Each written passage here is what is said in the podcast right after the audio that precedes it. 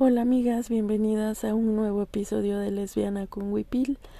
Eh, justito, justito acabamos de tener la celebración de dos maravillosos años de este podcast que ha crecido gracias a todas ustedes que se toman el tiempo de escucharme, compartir los episodios, eh, de utilizar esa nueva herramienta que tiene Spotify si me escuchan desde ahí para que puedan dejar su opinión acerca de lo que les va apareciendo cada nuevo episodio y también por supuesto para que mantengamos el diálogo a través de las redes sociales que en Facebook estoy como Yadira del Mar, en Twitter como arroba diosa de la mar, en Instagram Yadira del Mar, e otro más donde subo eh, eventos y talleres que estaré dando, Yadira del Mar 27, está el TikTok, Yadira del Mar. Y también por supuesto no se olviden del blog eh, que es como indígena.wordpress eh, pues muy muy agradecida de estos dos años de lesbiana con Huipil. Esperemos que tengamos más eh, de qué hablar y de qué seguir desenrollando y reflexionando aquí en, en este podcast. Bueno pues estuve ausente un tiempo porque crisis de fibromialgia, luego medio COVID eh, por tercera vez,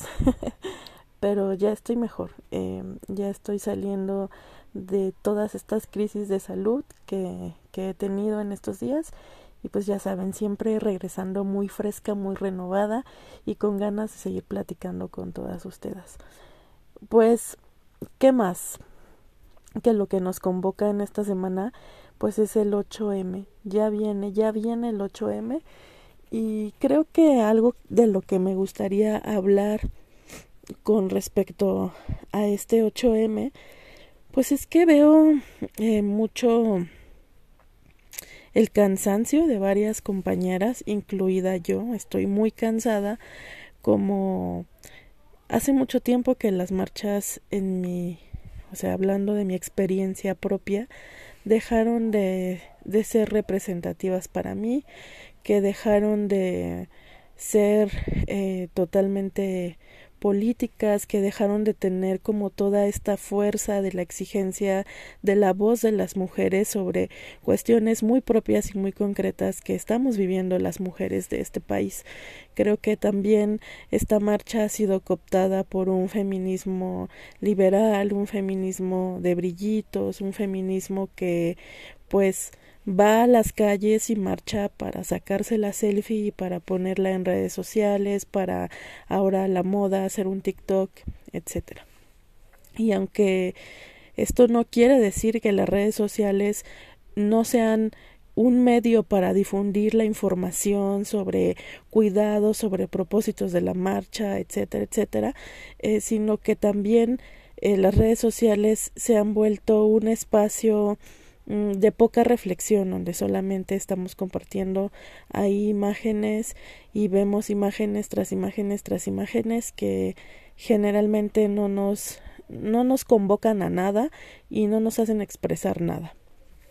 Entonces, pues veo generalmente el cansancio de muchas compañeras con respecto a las marchas, eh, que también sienten que han dejado de tener esta representación y creo que es válido. O sea, es válido estar cansadas, eh, pero creo que también hay que analizar algo que, que dijo Lorena Capnal, eh, esta mujer maya shinka, que habla acerca de eh, los procesos de sanación y pues ella comentaba que por supuesto que el tenernos cansadas, enojadas, enfermas, también es un arma muy potente y muy poderosa del patriarcado, porque hace que en lugar de estar luchando contra pues estas injusticias o contra la violencia sistémica que estamos atravesando las mujeres, pues entonces mejor nos enfoquemos en estar cuidando nuestra salud, estar cuidando nuestro bienestar emocional y es válido, o sea, quiero que me entiendan que el cansancio que están experimentando muchas es válido y que a veces es importante eh, detenerse y tomar tiempo para estar bien una misma, para poder sentirse pues más tranquila, poder tomar fuerza, pero también es importante que en ese tiempo de detenernos y de volver a tomar nuestro ritmo seamos críticas porque pues mucho se ha discutido como que a veces el feminismo parece la madre de todas las luchas y que en verdad hay muchas mujeres que con esta cuestión de la interseccionalidad están poniendo la cuerpa, las emociones, la reflexión en muchos eh, lados, no solamente con el tema de la violencia hacia las mujeres, sino que también pues hay mujeres que están en el ámbito eh, porque son mujeres indígenas o mujeres afro o porque son mujeres mm, veganas o mujeres eh, que luchan por la liberación animal o mujeres que están haciendo activismo por las eh, madres de mujeres desaparecidas o mujeres víctimas, eh, la acompañando a familiares víctimas de, de, de feminicidio. O sea, hay una gran gama que nos hace estar cansada y estar poniendo eh, nuestra lucha pues en diferentes lugares y en diferentes momentos, en diferentes espacios y por supuesto que eso nos tiene muy agotadas. Entonces es importante también eh, pensar y repensar qué es lo que está sucediendo con este tema de sentir que el feminismo pueda acaparar también todo eso, ¿no? Y cómo vamos a hacer frente y cómo vamos a cuidarnos. El tema del autocuidado sigue siendo indispensable y es fundamental pensar en el autocuidado porque también dentro del feminismo hablamos mucho de este tema del autocuidado, pero qué acciones verdaderamente estamos tomando para tener este autocuidado, para sentirnos descansadas, para estar tranquilas, para procurar nuestro bienestar emocional. Eh, también eh, hay mucha hostilidad de pronto dentro del feminismo y empiezan el tema de las funas, el tema de esta competencia que tenemos eh, por ser reconocidas, etcétera, etcétera. Y creo que es importante que pensemos qué es lo que está sucediendo eh, con este tema del autocuidado, de también tener un descanso de, del mundo digital eh, de no estar ahí tan al pendiente, sobre todo de este tema de las hostilidades en redes sociales, eh, para también procurar pues esa parte de tranquilidad y esa parte de paz que nos hace mucha, mucha falta. Eh, y justamente cambiando un poquito de tema, no completamente porque tiene que ver finalmente con esto del 8M, em, pues creo que tuvimos hace una, sí, más o menos una semana, ocho o diez días, el estreno de esta película Huesera, que pues tuvo muchos comentarios negativos en redes por parte sobre todo de vatos. Em, yo la vi y me pareció una película increíble que habla del terror, pero no el terror como lo hemos visto, no es una película que hable de posesiones demoníacas, etcétera es una película que en mi particular opinión nos pone ahí el dedo sobre el terror que experimentan las mujeres al enfrentarse y al estar inmersas en una vida